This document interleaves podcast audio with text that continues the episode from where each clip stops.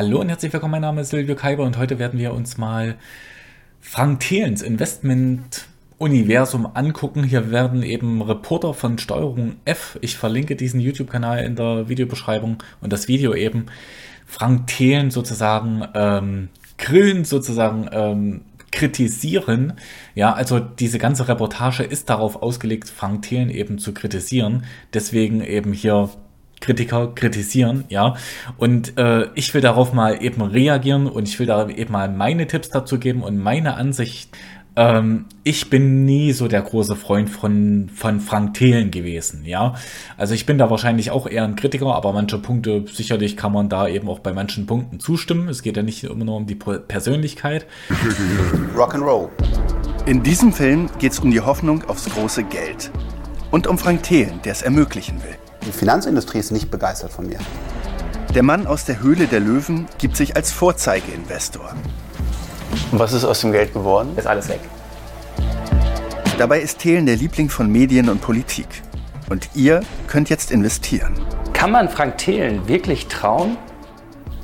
Ich schaue es mir an und gebe euch dazu gerne mal Feedback. Alles klar. Investiert in Aktien? Ja. Jetzt wird gleich eine erste interessante Sache kommen, ja. Äh, das finde ich viel interessanter eigentlich fast noch als das mit Frank Thelen, weil das ist halt äh, eine Reportage, die so aufgearbeitet ist als Kritik. Ja, aber jetzt werden mal echt Aktionäre hier mal befragt äh, zum Aktienmarkt. Das ist viel, viel interessanter. Ja. Also investiert ihr in Aktien, war die Frage. Und zwar, was, äh, was ist so dein Renditewunsch so? Mein Renditewunsch? Ja? 10%. Aktienfonds. Renditewunsch 10%, was sage ich dazu? Super, ja. Also das ist noch relativ rational. Man weiß natürlich jetzt nicht, wie er sonst so agiert und so weiter, aber 10% Renditewunsch, das geht. Ja, äh, das geht natürlich nicht mit einem ETF und das geht natürlich nicht mit MSCI World und S&P 500 einfach mal so. Da muss man schon auch dafür nochmal ein kleines bisschen mehr tun, ja. Aus verschiedene, also breit aufgestellt eigentlich. Und was ist so deine Renditehoffnung? Was erträumst du dir? Ja, 7 bis 15 Prozent sind schon mal drin. Ich glaube, 7 bis 15 Prozent hat er gesagt. Oder 10 bis 15 Prozent hat er gesagt. Also bei, nehmen wir mal die 15 Prozent Renditewunsch. Das wird schon schwierig. Im Durchschnitt, das ist ja ein durchschnittliches, ja, da geht man ja mit einem Durchschnitt heran. Durchschnittlich wird das schon ganz schön schwierig, muss ich sagen. Äh, da muss schon vieles dann passen, ne? Ja, Bitcoin. Bitcoin? Aha. Und darf ich fragen, was du bis jetzt so verdient hast? Nichts verdient. Erst verdient, jetzt wieder runter, jetzt warte ich. Ja, was willst du auch mit Bitcoin verdienen? Ja, das ist kein Produktivkapital, das ist, ja, das ist eine erfundene Sache, hat nicht viel mit Währungen zu tun, hat nicht viel mit Rohstoffen zu tun, hat nicht viel mit Investments zu tun und mit Produktivkapital, ja, wie ich eben schon gesagt habe, eben gar nicht. Du hast eben keinen Cashflow, ja, äh, du hast eben nur die Hoffnung, dass der nächstdümmere zahlt mehr, ja, für diesen Shitcoin. Ähm, das ist halt so Bitcoin, ja, vergiss es. Pass mal auf, wenn ich euch jetzt sage, ich nehme euer Geld und verdreifache das in vier bis fünf Jahren, was würdet ihr denn sagen? Verdreifachen? Ja. Ja. Sagen, Machen wir. Geil. Wo können wir anfangen? Wo dürfen wir unterschreiben? Das war der eben mit den 10% Renditewunsch, ja, das ist aber so die Natur des Menschen. Eben 10% Renditewunsch mit Aktien und jetzt natürlich verdreifachen super. Ja, da bin ich dabei, aber das ist bei jedem so. Das ist bei mir auch so, dass dann eine kleine Flamme aufgeht, aber man musste eben dann wirklich rational handeln und denken und äh, muss ich dann sagen, ey, das geht so nicht. Bleib, bleib bei deiner Aktienstrategie und gucke, was ist realistisch möglich, was verdienen die Firmen, wie viel Gewinn machen die und wie viel muss ich dafür bezahlen. Ähm, und dann, ja, wie sind die bewertet? Und dann läuft das eigentlich, aber ja. Es ist schön, schnell reich zu werden, aber man wird eben, gerade dann, wenn man schnell reich werden will, wird man eben meistens nicht schnell reich. Moin, Seit Corona boomt der Aktienmarkt. Die Zahl der Trader unter 30 ist um fast 70 Prozent gestiegen. Und einer weiß das für sich zu nutzen. Frank Thelen. Für diejenigen, die ihn noch nicht kennen, das ist er. Thelen kommt aus Bonn, ist Unternehmer, Start-up-Investor und Tech-Influencer. Aber berühmt geworden ist er vor allem durch die Höhle der Löwen, wo er präsentiert wird, als sei er der bedeutendste Investor des Landes. Ja, das ist natürlich so ein bisschen aufgebauscht. Er wurde dann nicht so präsentiert, als dass der jetzt der bedeutendste Investor des Landes ist. Also die anderen Investoren sitzen ja auch da und so weiter. Das ist halt ein Investor gewesen von Vieren oder so, wie viel da in der Höhle der Löwen eben auch sind. Die Höhle der Löwen. Das, was du hier geschaffen hast, ist großartig, ja? Startup-Legende Frank Thelen. Das war jetzt ein Pitch. Ja. Erst pitcht ihr, dann pitch ich. Thelen hat viele Startups aufgebaut, viele tatsächlich erfolgreich und hat in revolutionäre Technologien investiert, zum Beispiel in Flugtaxis. Er hat zum Beispiel in revolutionäre Technologien investiert, wie zum Beispiel in Flugtaxis. Und genau wegen diesem Flugtaxi-Ding, das ist jetzt was Wichtiges, nur für mich persönlich, ja, ähm, mochte ich Frank Thelen nie. Ja, dieses Ding mit dem Flugtaxi, weil er dann früher gesagt hatte, also irgendwann 2020, 2025 müssten wir oder fliegen wir alle nur noch mit Flugtaxis und vor allen Dingen das Beste ist ja, jeder kann sich das leisten. Das ist ja dann ein 20-Euro-Ticket und so weiter, ja. Also wenn, jetzt habe ich hier gerade das Rollo wegen Licht, aber ähm, wenn ich jetzt mal draußen an den Himmel gucken würde, da ist kein Flugtaxi. Ja. Und das ist auch ganz weit weg davon, dass man sich das leisten kann. Ja, äh, das ist halt immer so diese Sache mit, was ist in der Zukunft? Darin investiere ich. Und das wird revolutionär und disruptiv und so weiter. Und genau diesen Anlagestil mache ich nicht.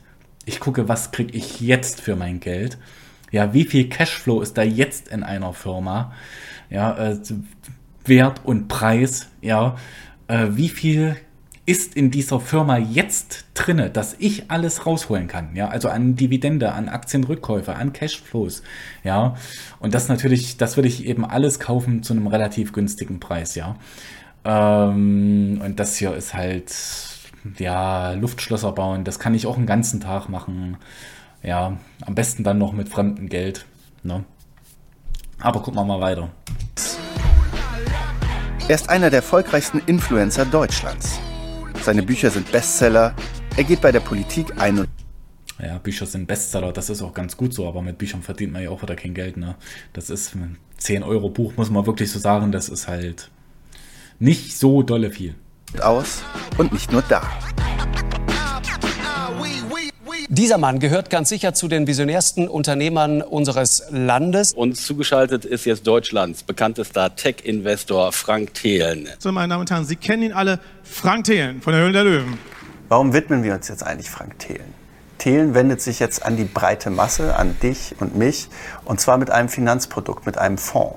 Und dabei erweckt er die Hoffnung, dass man durch ihn reich werden kann. Der 10x DNA Fonds ist ein sogenannter Publikumsfonds. Also das Problem ist, du wirst niemals mit Aktien reich, das werde ich dir auch nicht sagen. Erweckt den Eindruck, mit Aktien oder mit diesem Fonds reich werden zu können. Du wirst niemals reich mit Aktien, ja? Du wirst wirklich niemals reich mit Aktien. Du wirst reich, indem du eben dein Geld für dich arbeiten lässt, indem du arbeitest, Werte schaffst, Wert stiftest in der Welt, dafür bezahlt wirst und dieses Geld kannst du dann nochmal vermehren im Aktienmarkt, ja? Aber du wirst nicht nur durch den Aktienmarkt reich. Ja, also das ist Schwachsinn. Ja, das ist, kann man vergessen. Und soll den Kleinanlegern richtig fette Gewinne bescheren.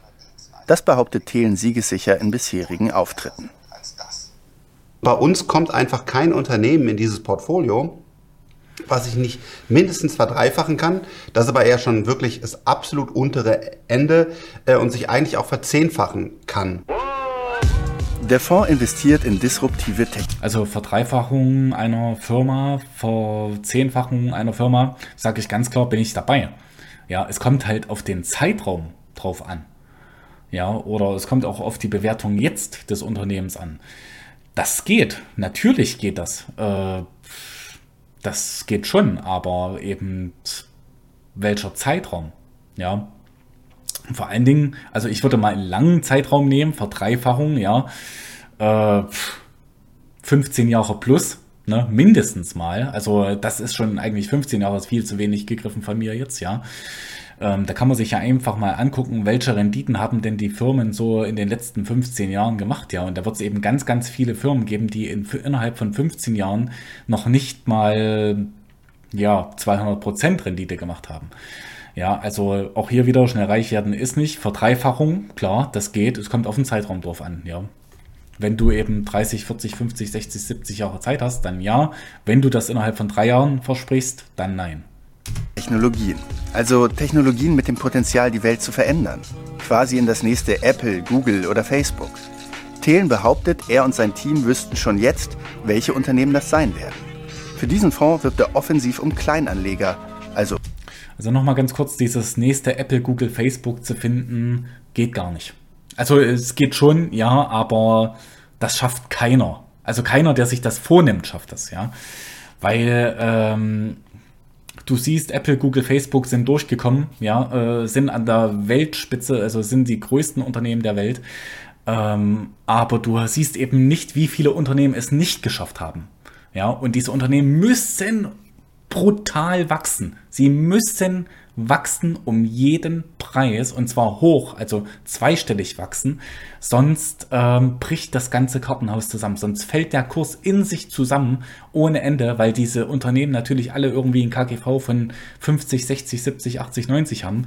Das, das, diese Unternehmen, die brechen früher oder später zusammen. Und es ist immer so bei einer Firma, die haben immer ein großes Wachstum. Durch das große Wachstum haben die ein großes KGV und dann auf einmal irgendwann mal ist diese Firma sehr, sehr groß, wächst nicht mehr so stark und dann fällt das KGV runter und dann fällt der Kurs runter und sehr, sehr viele, die dann drei Jahre, vier Jahre drinne gewesen sind in dieser Aktie, werden dann einfach, ja, also die sind alle mit Verlust, ja, alle, die, alle Käufer, die in den letzten drei, vier, fünf Jahren dann gekauft haben, sind in dieser Aktie mit Verlust dabei.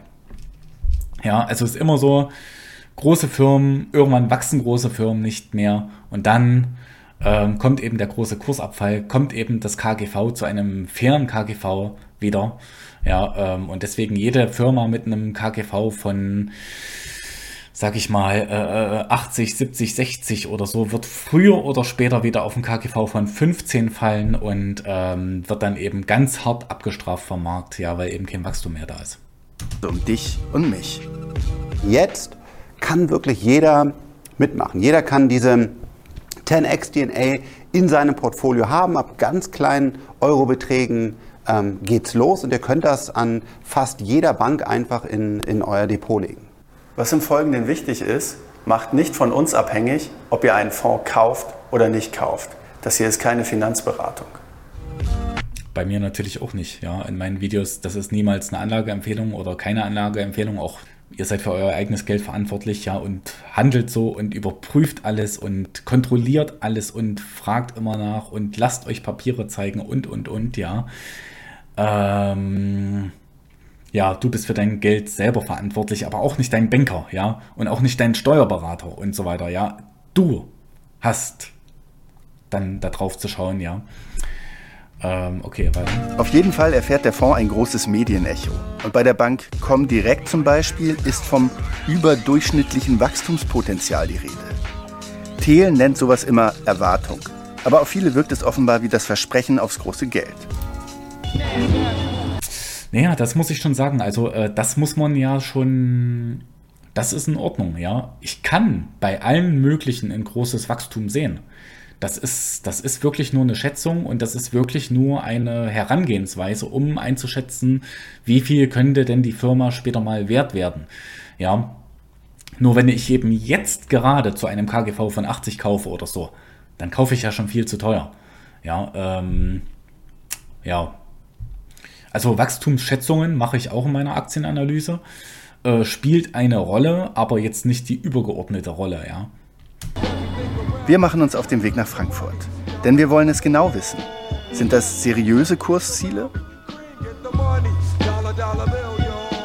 Frank Thelen verspricht eine ziemlich also Kursziele wurde jetzt hier nochmal kurz angesprochen, muss ich nochmal sagen. Kursziele sind natürlich so eine Sache, äh, ich habe das noch nie verstanden.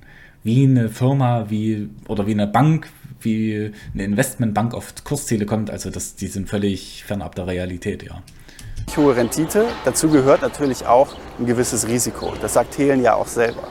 Aber wie hoch ist so ein Risiko eigentlich? Um das herauszufinden, sprechen wir hier an der Frankfurter Börse mit Händlern, mit Leuten, die auch Fonds machen, weil die gehen ja täglich mit solchen Risiken um. Wenn ein Fonds verspricht, in den nächsten vier bis fünf Jahren wollen wir das Geld unserer Anleger verdreifachen. Wie sehen Sie sowas? Viel Spaß damit. Alle wollen schnell reich werden, deswegen werden sie es eben auch nicht.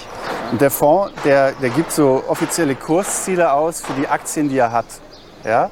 Also zum Beispiel ist Palantir, die sind heute bei 11 Ja, und die sagen 2025 60 Dollar. totaler Blödsinn. Ja. Also es ist, äh, wie gesagt, das ist totaler Blödsinn. Ja, weil wenn es einen rationalen Grund gäbe, warum die Aktie in 25 bei 60 Dollar wäre, also einen rationalen Grund, natürlich kann es Fantasie geben, dann wäre sie heute nicht bei 11 Dollar, sondern bei, was weiß ich, 58. Ja? Weil der Markt würde es eskompieren. Ja? Also von daher ist es einfach nur eine Fantasiegeschichte. Inzwischen musste auch Thelen seine Prognose für dieses Unternehmen nach unten korrigieren. Wir sind auch noch verabredet in der Börse selbst. Und zwar mit Arthur Brunner. Der Prokurist arbeitet seit über 30 Jahren in der Finanzbranche. Was sagt er zu Thelens Thesen? Bei uns ins, kommt kein Unternehmen ins Portfolio, was ich nicht mindestens verdreifachen kann. Das ist aber wirklich das absolut untere Ende. Eigentlich sollen sich alle verzehnfachen. Dann würde ich sagen, dann sind die Unternehmen im Moment absolut unterbewertet. Und äh, diese Versprechen halte ich absolut für Hanebüchen. Es gibt natürlich äh, Unternehmen, wo sich das bewahrheitet hat. Ich nenne hier ähm, BioNTech, die ja den Impfstoff erfunden haben. Aber das sind wirklich Ausnahmen. Und äh, solche Versprechungen sind meiner Meinung nach äh, unseriös. Uns Naja, das sind keine Ausnahmen, ja. Also äh, Amazon, Apple, Tesla und so weiter, die haben sich ja auch verdreifacht, sag mal mal, ja, Tesla kann man mal rauslassen, aber eine Amazon zum Beispiel, ähm, die hat sich natürlich verdreifacht, verzehnfacht und so weiter, ja. Äh, aber die ist eben auch zwischendurch mal 90 Prozent gefallen. Ja, und wer ist dann in einer Aktie noch dabei, wenn eine Aktie 90% fällt? Also ich nicht, wenn die Bewertung schlecht aussieht zu dem Zeitpunkt. Dann bin ich nicht mehr dabei. Und dann deswegen ist es eben auch für mich gar nicht möglich, ne, die nächste Amazon, Apple oder sonst was frühzeitig zu finden, frühzeitig zu entdecken. Ja, ähm, also es ist schon möglich, ja, aber es ist, äh, bleibt eigentlich keiner dabei, weil alle diese großen Firmen sind irgendwann mal 90% gefallen oder so. Ich glaube, die Microsoft-Aktie ist mal irgendwie von 110 Dollar oder von 112 Dollar auf 6 Dollar gefallen. Ja, also die ist über 90% gefallen, die Microsoft-Aktie. Äh, Wäre ich da nicht mehr dabei gewesen, ne? seriöse Versprechen, Fantasiegeschichten. Trotzdem erreicht Thelen viele Kleinanlegerinnen und Kleinanleger. Und natürlich nimmt er damit Geld ein. Die Anleger zahlen eine Managementgebühr und erwarten dementsprechend Gewinne. Allerdings kennt der 10x DNA-Kurs bis jetzt nur eine Richtung, nach unten. Es ist aufgefallen, dass unter den Postings bei LinkedIn, wo gesagt wurde, ja, es ist gerade alles volatil, dass da schon den einen oder anderen gibt, der seine Unzufriedenheit geäußert hat. Und wir sind jetzt mit jemandem verabredet, der in den Thelenfonds investiert hat. Ähm, genau, und mit dem wollen wir mal sprechen, wie zufrieden er ist. Hallo. Guten Tag, Johannes Edelhoff hier, hallo. Wie viel haben Sie investiert und wie stark ist es runtergegangen und wie hoch ist da Ihr Verlust? Also 20.000, 35 Prozent runter, ich glaube 38 oder ist egal. Und der Verlust etwas über 7.000. Und gut, heute wären es 50 Prozent. Wenn man seine Artikel und seine Berichte gelesen hat, dann hat er ja Versprechungen gemacht, die waren unseriös. Also äh, ich weiß dieses Palantir da, wo er gesagt hat, verzehnfacht sich und so. Oder insgesamt sein Fonds wird sich in fünf Jahren verdrei bis vervierfachen. Ja, das schreibe ich nicht. Das kann ich als Erwartung äh, oder als Hoffnung hinschreiben. Aber das hat Sie schon angesprochen? Also hat Sie das angesprochen, diese, diese Erwartungen, die er da geäußert hat? Nee, eigentlich nicht. Äh, äh, trotzdem habe ich mich blenden lassen einfach, weil äh, ich habe ihm mehr zugetraut und bin halt dann enttäuscht geworden, habe dann erstmal, bevor ich alles verkauft habe, nachgelesen, was er alles sonst noch äh, für Sachen verzapft, ja, und äh, dann bin ich eben draufgekommen. Ich will nicht sagen, dass er ein Scharlatan ist, aber er blendet seine Anleger und reitet auf dem Rost, das er nicht beherrscht. Er sagt ja, er möchte, dass mehr Leute in Aktien investieren. Also er spricht ja Leute an, die noch nichts investiert haben. Ja. Und ist dann sein Fonds der richtige, wenn man vorher noch nicht investiert hat? Also mit ihm anfangen ist tödlich. Da kaufen wir lieber einen Strick. Ja, also man muss erstmal sagen, zuerst habe ich ja gedacht, äh, es ist ja kein Verlust, ja, er hat ja nicht verkauft. Aber er hat dann doch verkauft und damit wurde es dann, also er hat Verluste realisiert eben und er hat von 28.000 Euro 7.000 Euro verloren. Ich hoffe mal, er hat mehr als 28.000 Euro Vermögen gehabt zu dem Zeitpunkt. Natürlich muss man auch streuen. Man darf ja nicht nur in einen Fonds investieren, auch wenn dieser Fonds vielleicht gut wäre, ja, wenn wenn es ein anderer, besserer Fonds wäre äh, darf man nicht all sein Geld in einen Fonds stecken. Und ähm, ja, Verluste realisiert, Versprechungen, es ist immer so eine Sache, ja, äh, in der Medienwelt, es ist halt wirklich irgendwo scheiße, ja, jeder YouTuber muss eben in jedem Video sagen, das ist keine Anlageempfehlung, keine Kaufberatung, ja. Aber solche Leute, die dürfen sich eben wie Frank Thelen ins Fernsehen stellen und dürfen da sagen, äh, Verdreifachung, Verzehnfachung und dies und das und jenes, ja. So, aber dann im Kleingedruckten steht, das ist natürlich alles mit Risiken, keine Anlageempfehlung, keine Kaufberatung und das kann alles eben, darf alles gar nicht so eintreten, ja. Oder, oder muss gar nicht so eintreten. Das ist halt irgendwo auch eine Frechheit, ja. Ähm, ansonsten, ja, muss man dann eben sehen, ne? Okay, das war deutlich. Und naja, jetzt ist der Zeitpunkt, wo wir wirklich mit dem sprechen müssen, an den sich die Vorwürfe richten. Frank Thiel. Ab nach Bonn.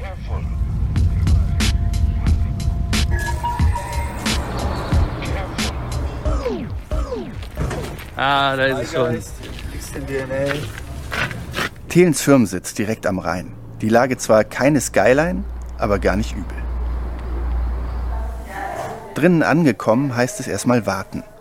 Thelen hat noch einen Termin, kommt ein bisschen später. Aber er kommt. Bei dir drehen? Moin Ja. erstmal, hi. Hi. Johannes. Moin. Hi. Genau. Hallo. Und Äh, hier, schon mit dem Essen hier? hier haben wir aufgebaut. Wir wollen uns erstmal ein bisschen umschauen, aber Thelen geht sofort ans Eingemachte. Das ist unser ähm, Bereich, wo wir in, ähm, in Aktien, kann man sagen, also in, ähm, Listed Equity nennt man das, also ähm, Unternehmen, die an der Börse sind, äh, investieren, mit dem gleichen Ansatz. Das heißt, ähm, wir sagen, was sind eigentlich disruptive Technologien, also jetzt mal sehr plakativ und einfach, vom Verbrennungsmotor zum E-Auto, aber natürlich gibt es das in allen möglichen interessanten äh, Ausführungen. Diese Unternehmen analysieren wir, finden wir und bauen dann ein Portfolio auf, an diesen Unternehmen. Ist es dann auch schon ein bisschen spekulativ, kann man das sagen? Nee, wir machen gar keine Spekulation. Also wir sind wirklich. Das ist auch immer cool, ne? Disruptive, ähm, disruptive Geschäftsmodelle sind überhaupt nicht spekulativ, ne? Weil das ist ja alles klar. Das Flugtaxi kommt, ne? Das ist Wahnsinn. Also, ja. total äh, aus, kommen aus der, funktioniert das biologisch, chemisch, physikalisch? Ähm, dann, wie groß ist der Markt? Ist das Produkt wirklich so weit weg? Wir, wir, wir, wir haben, äh, sind total datengetrieben, haben die Wettbewerbe, die beobachten wir aber Das kann ich mir auch ganz gut vorstellen. Wie groß ist der Markt? Naja, wir haben sieben Milliarden Menschen. Großer Markt, ne? So, es ist, ich weiß, wie sowas läuft, ja. verschiedene Software-Tools. Also in äh, drei bis fünf Jahren sollten wir bei äh, 95 Prozent unserer Aussagen und unserer Unternehmen recht behalten. Das ist schon also das absolute Ziel. Steile Ansage. Da Thelen heute nicht viel Zeit hat, fangen wir also mit dem Interview an. Was sagt er zu der Kritik aus Frankfurt? Also wir haben auch mit Leuten von der Frankfurter Börse gesprochen. ja. Wir werden diese ähm, Bedenkenträger immer in Deutschland haben. Also die Finanzindustrie ist nicht begeistert von mir. Warum? Ich mache es halt total anders, genau wie bei der Buchindustrie. Die war auch nicht begeistert von mir. Und sage, Guys, ich will keine Bestandsprovision zahlen. Das will ich nicht. Guys, ich lege, und Girls, ich lege offen, was ich tue. 100%ige Transparenz, immer. Das finden die gar nicht gut, weil die wollen nicht, dass man bei denen in die Bücherei guckt. Bei uns, alles offen. Ich sage. Ich frage mich aber, was bei denen offen ist. Man kann bei den anderen auch alles sehen, anrufen, nachfragen, ähm, wie viele Anteile oder was weiß ich oder welche, ja, die Bücher kann man einsehen, wenn man jetzt in eine Firma so ein, äh, investiert, ja, die nicht an der Börse gelistet ist. Man kann alles immer einsehen, ja, was man haben will. sage, wie ich denke und handle. Das ist Quatsch, also das ist nicht großartig anders als jetzt sonstiges. Ich lege mein Research offen. Das finden die einfach alles nicht gut. Deutsches Mentalitätsproblem und wäre das in Amerika anders? Ja, wahrscheinlich schon, ja. Auf jeden Fall. Also hier ist halt dieses, äh, der ist Unternehmer, das ist böse oder der will irgendwie ein neues Produkt äh, etablieren. Da genau, da wirst du, ist es einfacher an der äh, an der Frankfurter Börse quasi äh, Leute, die da noch stehen an der Frankfurter Börse, äh, den, äh, von denen da Kritik zu hören. Ja, ich muss natürlich sagen, in Deutschland ist es natürlich so äh, schon so. Mit der finanziellen Bildung ist es natürlich nicht weit her. Ja, also das ist eine absolute Katastrophe, was die Leute über Firmen denken, über Reiche denken, über ähm, ja über wirtschaftliche Zusammenhänge und ja über Wertschöpfungskette. Katastrophe.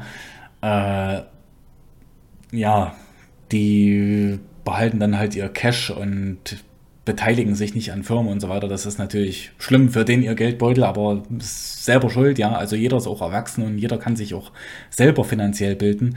Das glaube ich so. Das wollte eben auch Frank Thelen vielleicht hier auch irgendwo mitsagen, aber das hat er eben nicht gesagt. Er hat halt gesagt, ja, äh, die Branche und so weiter ist nicht in, ja, nicht begeistert von ihm und so weiter, ja.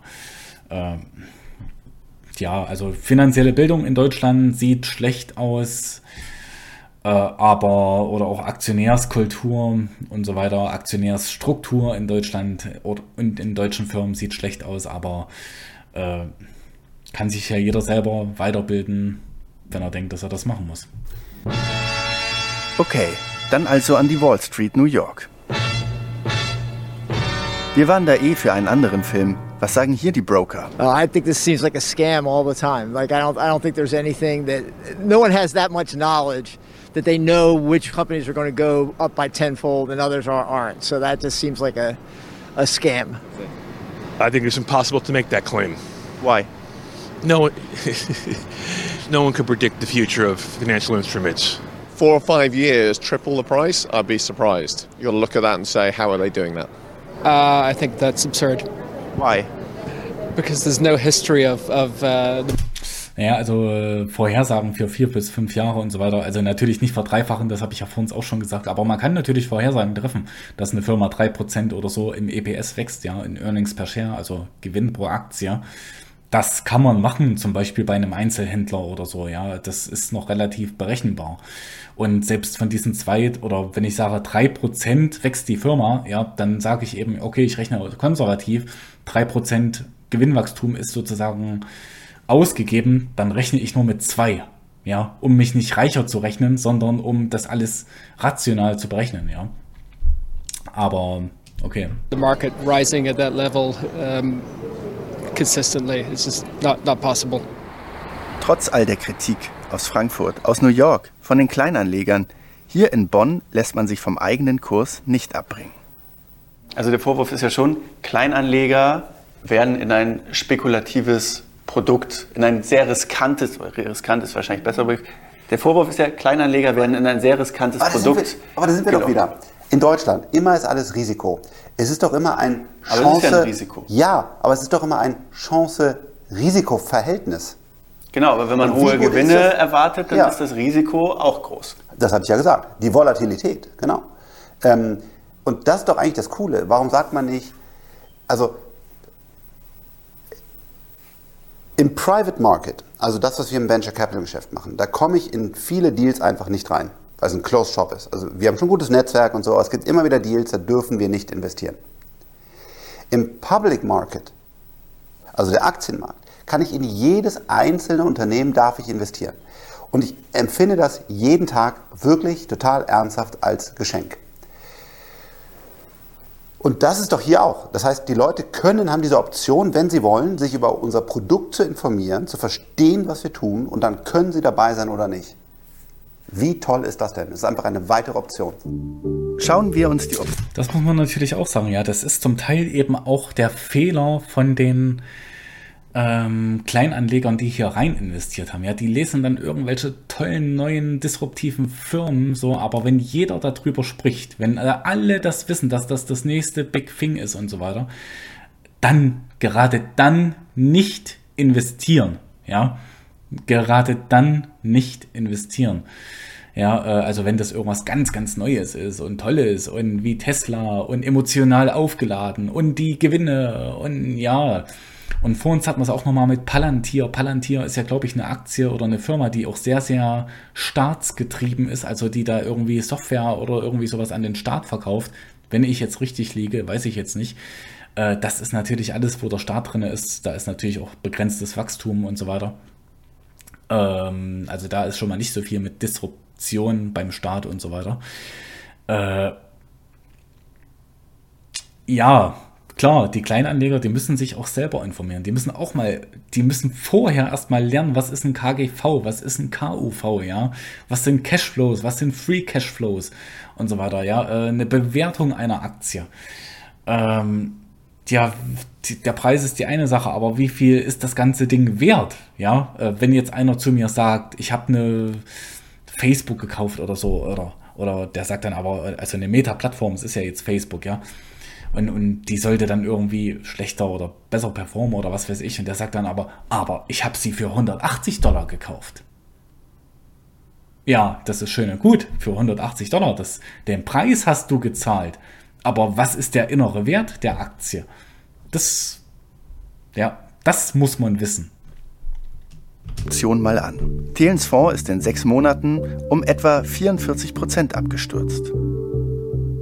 Die Zeit war nicht ganz leicht, deshalb der Vergleich. Der Nasdaq 100, das sind amerikanische Technologiewerte, der ist um knapp 27 Prozent runter. Und selbst andere, echt riskante Technologiefonds wie der da von Franklin sind bei nur minus 35 Prozent. Also, Stand jetzt haben. Ist natürlich echt äh, ein beschissener Zeitraum, äh, der hier gewählt wurde als Benchmark, als Vergleich, ähm, weil es einfach äh, nur bergab ging in den breiten Indizes, aber ähm, das hätte man auch anders lösen können. Ja? Es gibt auch Depots, wie meins zum Beispiel, das im gleichen Zeitraum, wo andere Depots minus 24 Prozent gemacht haben, äh, plus minus null gemacht hat. Ja, also wo ich kein Geld verloren habe und kein Geld dazu gewonnen habe. Äh, Zeit habe ich sozusagen verloren, aber gut, äh, andere haben eben Zeit und Geld verloren. Ähm, ja, ist aber trotzdem natürlich nicht so ganz vergleichbar. Auch ein paar Monate ist nicht vergleichbar. Ja, äh, da muss man mal drei oder fünf Jahre sehen. Kleinanleger richtig viel Geld verloren. Und es ist auch nicht das erste Mal, dass sich Thelen an Kleinanleger wendet und richtig was schief läuft. Wir wollen euch jetzt mal einen anderen Fall zeigen. Und der geht los mit einer Folge Die Höhle der Löwen. Da sieht es aus, als hätten sich Thelen und der Gründer gesucht und gefunden. In der Höhle der Löwen hofft David Schirmacher auf Kapital und Unterstützung für sein Label von Flörke. Werden die Löwen in Fliegen, Krawatten und Einstecktücher investieren? Guten Tag, mein Name ist David Schirmacher und ich bin Inhaber des Modehaus von Flörke. Wir haben uns auf hochwertige, handgemachte Herrenaccessoires spezialisiert. Du hast Waren im Lager im Wert von 400.000 Euro. Einkauf oder Verkauf? Verkaufspreise, klar. Wie hoch ist der Warenwert, also wie hoch ist der EK? Hm, Der EK sind etwa 25.000, 30.000 Euro. Sehr gut. Oh Mann. Bombenmarge, Thelen schlägt zu. Einige Zeit später soll aber nicht mehr nur er von dem Unternehmen profitieren, sondern auch Kleinanleger, wie beim Fonds. Und um das Geld der Kleinanleger wirbt er in diesem Video hier. Und zwar sehr überzeugend. Mittlerweile ist von Flörke ein etablierter Anbieter für Accessoires auf dem deutschen Markt. David hat mich von Anfang an überzeugt.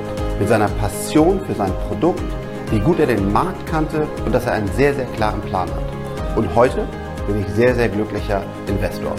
Denn in den letzten Jahren und Monaten haben wir uns unglaublich gut entwickelt. Wir haben neue Produkte, wir haben super Margen und es macht mir einfach große Freude zu sehen, wie das Unternehmen mit David super wächst.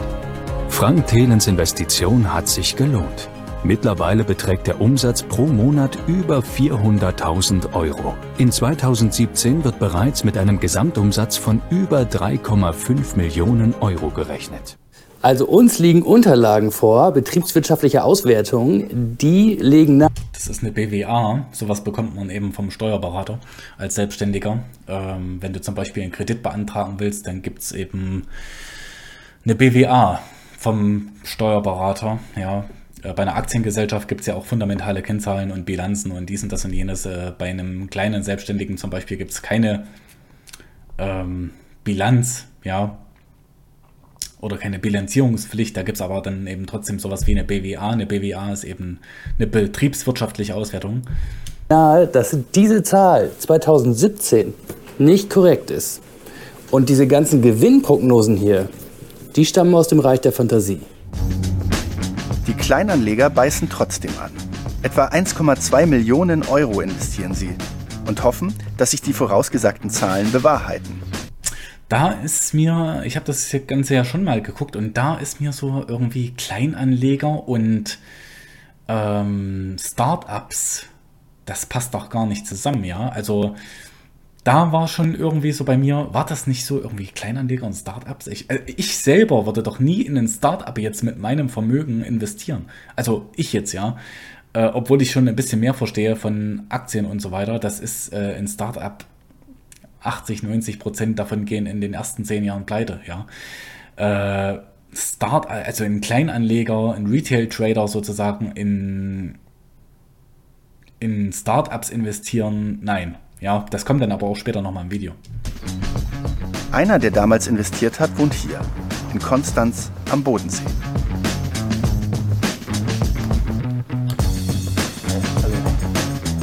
Michael Giesel hat 3400 Euro in das Unternehmen investiert. Damals war er noch Student. Das Geld hat er sich in zwei Jahren zusammengespart. Passend irgendwie für Thelens Kleinanlegerstrategie. Was wurde sozusagen finanziell versprochen? Erinnerst du dich da noch dran? Und was hast du dazu gedacht? Also 9% äh, Rendite im Jahr wurde versprochen, plus noch eine Sonderzahlung im, im Fall, dass es besonders gut läuft. Es wurden, es wurden ähm, Geschäftszahlen prognostiziert für die nächsten Jahre. Ähm, die, die, bisher, ähm, die bisher gelaufenen Jahre wurden auch gezeigt und ähm, es schien alles plausibel und es schien so, als ob das ähm, ja, eine absolute gute Geschichte sein wird. Dann ist ja auch Frank Thelen aufgetaucht in, dem, in diesem Werbevideo. Erinnerst du dich noch daran, wie das war? Also, ja. Ähm, er hat ja gesagt, ich bin ein glücklicher Investor. Was für eine Rolle hat das bei dir, für dich gehabt, dass er da nochmal auftritt?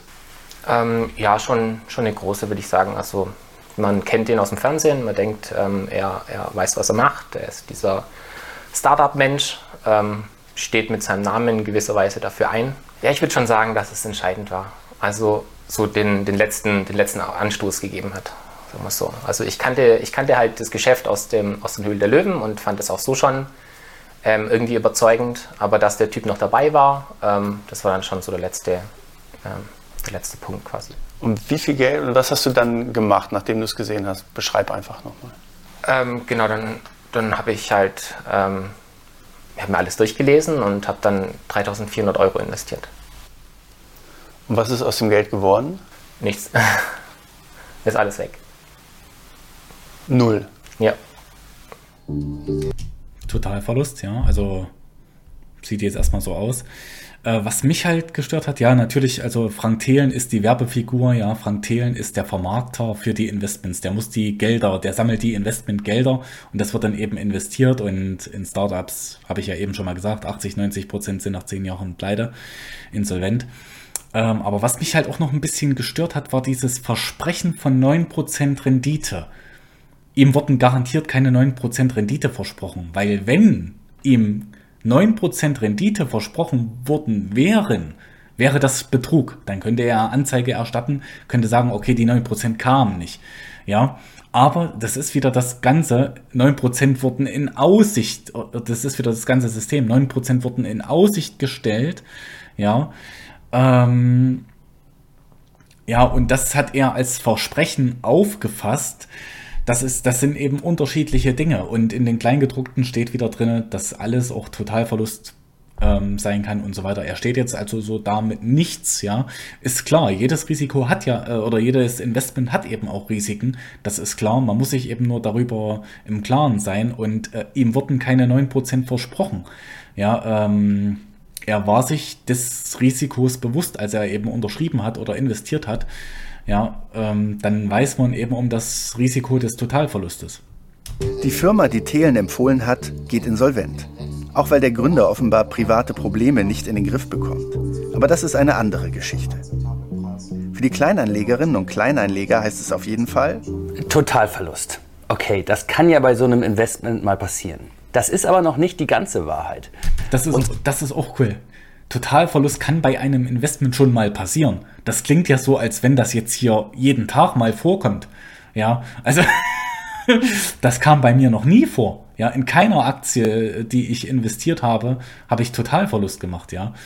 Ähm, Gerade wenn noch die Firmen Dividende zahlen oder so, dann, dann ist ein Totalverlust ausgeschlossen, weil es ja schon mal zwischendurch Gewinnausschüttungen gegeben hat.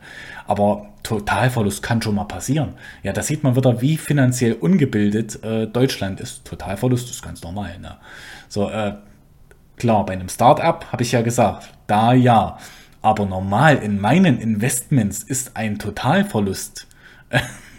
das ist, äh, das, das gibt's gar nicht. Ja, Regel Nummer eins, verliere kein Geld. Also ich will keine Rendite machen, nicht auf Teufel komm raus jedenfalls, ja, ähm, sondern erstmal verliere kein Geld, ist Regel Nummer eins und Regel Nummer zwei, denk an Regel Nummer eins, ja, verliere kein Geld. Ja, das heißt, dass man eben nicht kontinuierlich immer wieder Geld verliert irgendwo, ja. Das geht eben gar nicht. Dann lieber gar nicht investiert sein. Uns wurden Unterlagen zugespielt, Verträge, Rechtsanwaltsschreiben, Schriftverkehr, E-Mail-Verkehr. Und vor allem interessant ist dieser Notarvertrag hier. Darin steht schwarz auf weiß, Thelens Firma E422 GmbH wollte seine Anteile schon abtreten. Datiert ist der Vertrag auf den 4. August 2017. Da lief die Finanzierungskampagne aber noch. Das heißt, Frank Thelen sagt einerseits in einem Werbevideo, er sei ein glücklicher Investor. Andererseits gibt es diesen Vertrag, der uns sagt, dass seine Firma zu dem Zeitpunkt offenbar schon die Anteile verkaufen wollte. Er wollte also kein Teil mehr dieses Investments sein. Wollte er die Kleinanleger hinters Licht führen? Du sagst in dem Video, wir haben super Margen und du bist ein total glücklicher Investor. Mhm. Und das Video war ja bis 12.08.2017 online. Ja. Es gibt aber einen Notarvertragentwurf, Ah, ja, ja, ja. ja, aber der ist vom Ja, 4.8. Ne? Ja, ja, also das heißt, während das Video lief, das, äh, während das Video lief, hast du schon versucht, das ja. Unternehmen loszuwerden. Ja. Das heißt, während Leute gesehen haben, investier bitte, ich bin glücklicher Investor, warst du es nicht. Ich habe in keinster Weise irgendwann zu Crowdfunding-Leuten gesagt, bitte investiert hier und habe hintenrum mein Geld schon verkauft oder, oder mein Anteil oder mein Geld oder Nein, oder aber das ist schon nicht, dass du es verkauft hast, aber dass du die Absicht hattest, weil Crowdfunding, das ist eben sowas, ähm, Retail-Trader, also Kleinanleger, ganz normale Personen wie du und ich investieren eben in eine nicht börsengelistete Firma, also meistens nicht börsengelistet, ja. Die investieren eben in eine Idee, in ein Produkt, ja. Auch nicht, auch nicht. Ich Also, habe in keinster Weise, während, während ich Leuten etwas erzählt habe, dass ich sage, ich bin ein glücklicher Investor, das darf ich rechtlich, glaube ich, sagen, habe ich in keinster Weise eine Absichtserklärung, einen Verkauf oder sonstiges unterzeichnet. Ja gut, aber da ist ja eine Absicht drin. Wenn, man, wenn ein Notarvertrag aufgesetzt wird, der ist ja sozusagen den Sätzen... Aber den kann doch jeder aufsetzen, da muss ich doch gar nicht dabei sein. Das, weil, das ist Bullshit. Also Ding. Aber, äh, ja, aber da steht doch deine Firma drauf. Ja, und aber, der, aber der kann doch, der kann, jeder kann doch zum Notar gehen, der David, und sagen, ich hätte gerne einen Notartermin mit folgendem Dokument. Da bin ich doch gar nicht involviert. Also du warst in diesen ganzen nein, Prozess nicht nein, involviert. Nein. Ich, seriously, ich habe da keine böse Absicht gehabt. Ich habe da kein Geld rausgezogen. Ich würde nie, guck mal, meine Reputation ist doch viel wertvoller als, Ja, ja. da war doch auch nichts mehr zu holen. Also stimmt es nicht, dass du verkaufen wolltest? Nein. Äh, an keinster Stelle. Also ich muss es gleich auch, ne, weil, die, weil ich. Ja, nee, nee, aber es ist ja wichtig, dass man es erklärt sozusagen. Wirklich, wirklich, wirklich, wirklich, ja. Wirklich. Ich schaue es mir an und gebe euch dazu gerne mal Feedback. Alles klar. Ja, vielen Dank. Dankeschön. Dankeschön. Ja. Damit ist das Interview beendet. Wenigstens vorerst. Wir machen uns auf den Heimweg. Ungefähr auf der Höhe von Recklinghausen bekommen wir dann einen Anruf im Bordbistro. Thelen.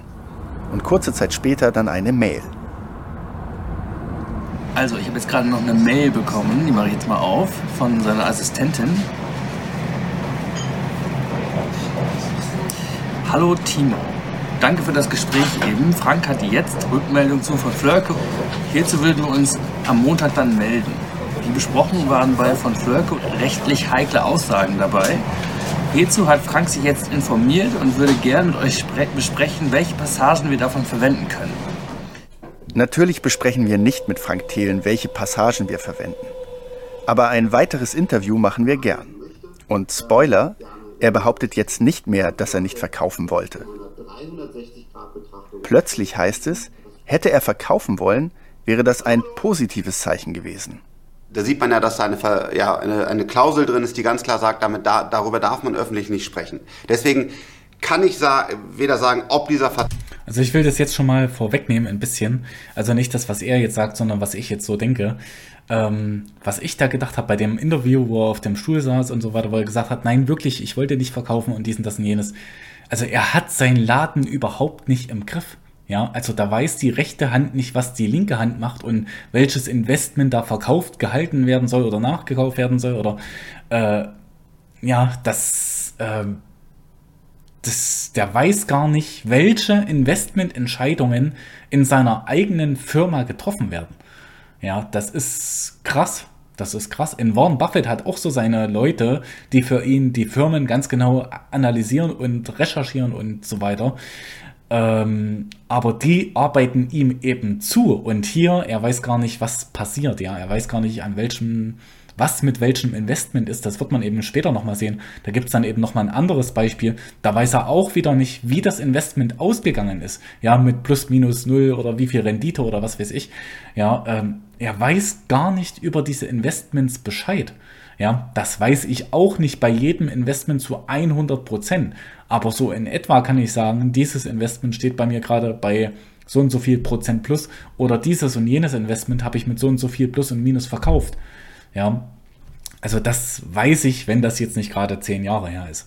Vertrag ähm, echt ist oder, oder nicht echt ist. Was ich sagen kann ist, er ist nie äh, beurkundet worden. Das, das kann ich hier sagen. Und wenn er denn existieren würde, dann wäre es eigentlich ein gutes Zeichen äh, für das Unternehmen, weil hier sowohl ein starker Investor als sogar auch so ein MA-Berater, der eigentlich nur Deals macht, wenn da wirklich viel Geld im Spiel ist, äh, involviert ist. Und was dieser Vertrag sagen würde, ist, dass wir und auch alle anderen ähm, Investoren rausgekauft werden sollten zu einem vernünftigen Preis, vor allen Dingen aber, dass auch noch neues Kapital in die Gesellschaft reinfließt und damit wäre diese Gesellschaft nochmal deutlich gestärkt worden. Vor diesem ganzen Hintergrund nur noch einmal zusammengefasst, ne, weil der Eindruck, den man haben kann, ist ja schon gewesen, Kleinanleger haben investiert, weil Frank Thelen das empfohlen hat. Ne? Und das wirkt dann so mit diesen ganzen Verkaufsabsichten so, als ob du die Kleinanleger hinters Licht geführt hättest. Ähm, Nochmal, also wenn du bei Verkaufabsichten auf diesen Vertrag, den ihr mir vorgelegt habt, äh, verweist, dann kann ich nicht sagen, ob der existiert, aber sollte der existiert haben, wäre das eine sehr gute Nachricht für die Crowd-Investoren gewesen. Der Fakt ist halt, Kleinanleger haben ihr Geld verloren. Ne? Brauchst es nicht, ja. absolut scheiße. Das sollte einfach nicht passieren. Nur dieser Vertrag, den ihr da habt, wenn es den so geben würde mit dieser Holding, der würde eine völlig andere Sprache sprechen. Und ohne euch da nahe treten zu wollen, vielleicht könnt ihr mit anderen Startup-Investoren noch darüber sprechen, das wäre ein gutes Signal gewesen, wenn es, wenn es diesen Vertrag so geben würde und wenn dieses Kapital so gezahlt worden wäre. Das lassen wir uns nicht nehmen. Gern fragen wir einen anderen Start-up-Investor. Und zwar einen der bekanntesten hier in Deutschland, Philipp Klöckner. Er steht Frank Thelens Geschäften kritisch gegenüber.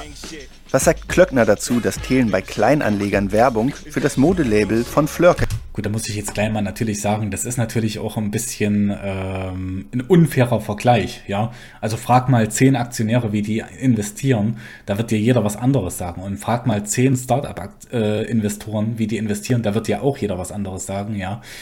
Ähm, jeder hat so seine Investmentphilosophie, aber es kommt natürlich eben auch darauf an, wie man das Ganze umsetzt, ob man das eben mit betrügerischen Absichten macht oder nicht. Das will ich jetzt hier niemanden unterstellen, auch nicht Frank Thelen. Aber ja, es, es wird ja Kritik ausgeübt hier gerade. gemacht hat. In der Branche weiß man eigentlich, dass sozusagen die, der, der Fakt, dass man Kleinanleger in Startups äh, reinholt, eigentlich sozusagen ein eher schlechtes Signal ist, weil Die guten Startups kriegen in der Regel Geld von institutionellen Investoren, also von großen renommierten Wagniskapitalfinanzierern. Ähm, und wenn man das dann eben stattdessen mit Kleinanlegern macht, dann spricht das in der Regel dafür, dass niemand anders das äh, finanzieren wollte. Aber er hat das ja eigentlich öfter gemacht, ne? Also es gibt ja drei, vier Sachen, wo, wo er ja, für ihn ist das natürlich besonders einfach durch sozusagen seine, seine Medienmarke, die er aufgebaut hat und auch sehr erfolgreich aufgebaut hat, äh, zweifelsohne. Ähm, und das ist natürlich so ein, ein, Fund, was er mit in die Schale werfen kann. Dass, wenn, wenn keine Kapitalgeber mehr da sind, dass man sagen kann, ähm, ich kenne noch ein paar Fernsehzuschauer, die das vielleicht spannend finden würden. Aber was sagt Klöckner zu dem Notarvertrag? Dazu, dass Thelen offenbar verkaufen wollte, während er um Anleger warb. Offenbar war er zu dem Zeitpunkt schon überzeugt davon, dass er nicht länger investiert bleiben möchte äh, in das Unternehmen, äh, während er anderen dazu geraten hat, sozusagen in das fallende Messer zu greifen. So, das ist wahrscheinlich die treffendste Umschreibung. Ja. So, wenn das so stimmt, dann würde ich daraus schließen, dass äh, jemand bereit ist, äh, falsche oder unvollständige Aussagen zu machen, ähm, in dem Wissen sozusagen einen finanziellen Vorteil davon zu erlangen. So hier, hier. Das ist natürlich ähm, ja, Betrug, so ein bisschen wäre das, ja, also Betrug vielleicht oder Marktmanipulation oder ja, Finanzmarktmanipulation oder irgendwie sowas wäre das dann vielleicht schon, ja. Ich ja zum Beispiel nicht für die Person, die, die Integrität besitzt, äh, hunderte von Millionen in Fonds zu äh, verwalten. Bei von Flörke war Frank Thelen aber eine Sache noch ganz wichtig. Es tut ihm sehr leid. Wir haben unser Geld verloren. Es tut mir sehr leid, ähm, dass die Crowd hier auch unser, das Geld verloren hat. Das war niemals unsere Intention.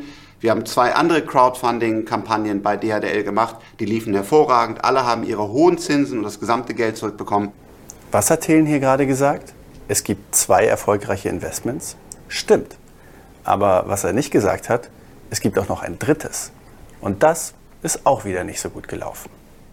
Wieder ein Projekt aus Die Höhle der Löwen. Grundsolide präsentiert. Diesmal sollen die Kleinanleger in einen Spielzeugverleih investieren. Da habe ich mir von Anfang an gesagt, Spielzeug, oh nee, das ist investiert nicht in Kindersachen oder in Kinderspielzeug oder so. Es gibt ein paar gute, die da sich durchgesetzt haben, Hasbro, Mattel und so weiter, also börsennotierte Unternehmen, Lego. Ja, Lego ist glaube ich nicht börsennotiert. Aber ansonsten geht das, äh, da sage ich mir immer, das Risiko ist viel zu hoch. Es gibt jetzt auch eine Aktie zum Beispiel, keine Anlageempfehlung, keine Kaufberatung. Ähm, das ist The Children's Place. Das ist, die machen eben Kinderklamotten und da sage ich mir, da investiere ich trotzdem nicht rein, obwohl die günstig sind, günstig bewertet sind und vielleicht Aufwärtspotenzial haben, keine Ahnung. Ja, weil einfach bei Kindersachen, ey, wenn da irgendwas schief geht, wenn da irgendeine Chemikalie drin ist, was dann ein Kind vergiftet oder irgendwelche spitzen Teile oder irgend so ein Mist passiert, ja, mit Kindern oder da kommt ein Kind ums Leben oder wird ein Kind geschädigt oder so oder bleibt dann behindert oder so. Never. Never würde ich da rein investieren, ja. Äh, also niemals. Und ähm, weil dann ist, ja, das ist eine Katastrophe dann. Ja, äh, in erster Linie mal für die, für das Kind und für die Dings, ja, für die Familie, aber da will ich mich absolut nicht irgendwie in die Nesseln setzen, dass da die Firma auch richtig arbeitet mit diesen Kinderprodukten. Ja, ähm, niemals. Und auch nochmal kurz zu dem Herrenausstatter von, von Flörke. Äh, da sage ich mir jetzt so, als ich das jetzt nochmal gesehen habe, das ist doch auch viel zu klein. Ja, auch für Frank Thelen der muss doch auch gesagt haben, ein Herrenausstatter in Deutschland, ich meine, klar, das geht, hier kannst du hochwertige Produkte verkaufen, aber das ist viel zu klein gedacht. Ja, Textilien wieder und ja, Textilunternehmen gibt es wie Sand am Meer irgendwo auch wieder. Äh, das richtig groß zu machen, ein Textilunternehmen jetzt nochmal richtig, richtig groß zu machen und so weiter, ist, stelle ich mir schon extrem schwierig vor. Extrem schwierig, ja ähm, mit der Marktdurchdringung und so weiter ist das da komplett schwierig und ich selber hatte schon mal einen T-Shirt-Shop, ich weiß, wovon ich da auch so ein bisschen rede. Ja, ist eine Katastrophe, da einen Kunden zu finden, der immer wieder bei dir kauft. Äh, ja, okay, schauen wir mal weiter. Ich bin seit über zwei Jahren in die Spielzeugkiste investiert. Kinderprodukte. Mir macht es große Freude zu sehen, wie die beiden Gründer gewachsen sind und zu echten Managern geworden sind. Aber auch das Produkt hat sich entwickelt. Und das Allerbeste, unsere Kunden bleiben lange treu. Ich werde auch wieder investieren. Die Kleinanleger haben Thelen auch in diesem Fall offenbar wieder mal geglaubt. Sie haben insgesamt 1,5 Millionen Euro investiert in das Unternehmen. Und was ist passiert? Es ist insolvent gegangen. Spielzeugkiste ist doch auch insolvent gegangen. Und da wurden ja auch die. Ganz normale Sache, wie ich schon gesagt habe, 80, 90 Prozent. Ja. Also da hat Frank Thelen sogar noch eine gute Quote. Ja, von vier Investments sind zwei durchgekommen. Also da seine Quote eigentlich sogar noch gut. Ja. Die Crowd-Investoren nicht alle ausbezahlt. Und da hast du ja auch dafür geworben. Ja, ab, absolut, genau. Also ich glaube, bei der, bei der Spielzeugküste, da müsste ich mich jetzt auch wieder schlau machen. Also was genau da wie ähm, gelaufen ist. Äh, weil ich glaube, dass ein, ein großer Teil des Crowdfundings zurückgezahlt wurde. Ja, ich kann leider nicht sagen, mit wem ich gerade telefoniert habe. Ähm, aber aus Kreisen von meinespielzeugkiste.de können wir jetzt ziemlich gesichert sagen, dass die Aussage, dass die Kleinanleger einen Großteil ihres Vermögens zurückbekommen werden, definitiv komplett falsch ist und dass sie das auf gar keinen Fall bekommen werden. Das Insolvenzverfahren läuft noch, aber wahrscheinlich werden die Kleinanleger leer ausgehen. Mit sehr viel Glück springt bei so einer Insolvenz irgendwas zwischen einem und fünf Prozent des ursprünglichen Investments raus. Nichts. Und die, die Thelen eine Bühne bieten, trifft die nicht eine Mitschuld? Comdirect schreibt uns, als Broker für SelbstentscheiderInnen geben wir keine Produktempfehlungen oder Anlageberatungen ab. RTL Vox will Hauptsache, man hat nochmal schön gegendert. Ne? Das ist natürlich ganz, ganz wichtig in so einer Sache, dass man gendert. Ja, äh, die Verluste ist egal, ja. Oder das System dahinter, aber egal. Äh, das möchte ich mal jetzt hier an dieser Stelle abbrechen. Ist ja eh gleich zu Ende, ja, es sind nur noch 20 Sekunden. Äh, informiert euch selber, kauft natürlich börsennotierte Unternehmen, äh, kauft eben günstige Aktien, nicht günstig vom Preis, günstig vom Wert her. Kauft börsennotierte Unternehmen mit Cashflow, mit einem stabilen Geschäftsmodell, mit einem Geschäftsmodell, was jetzt gerade existiert.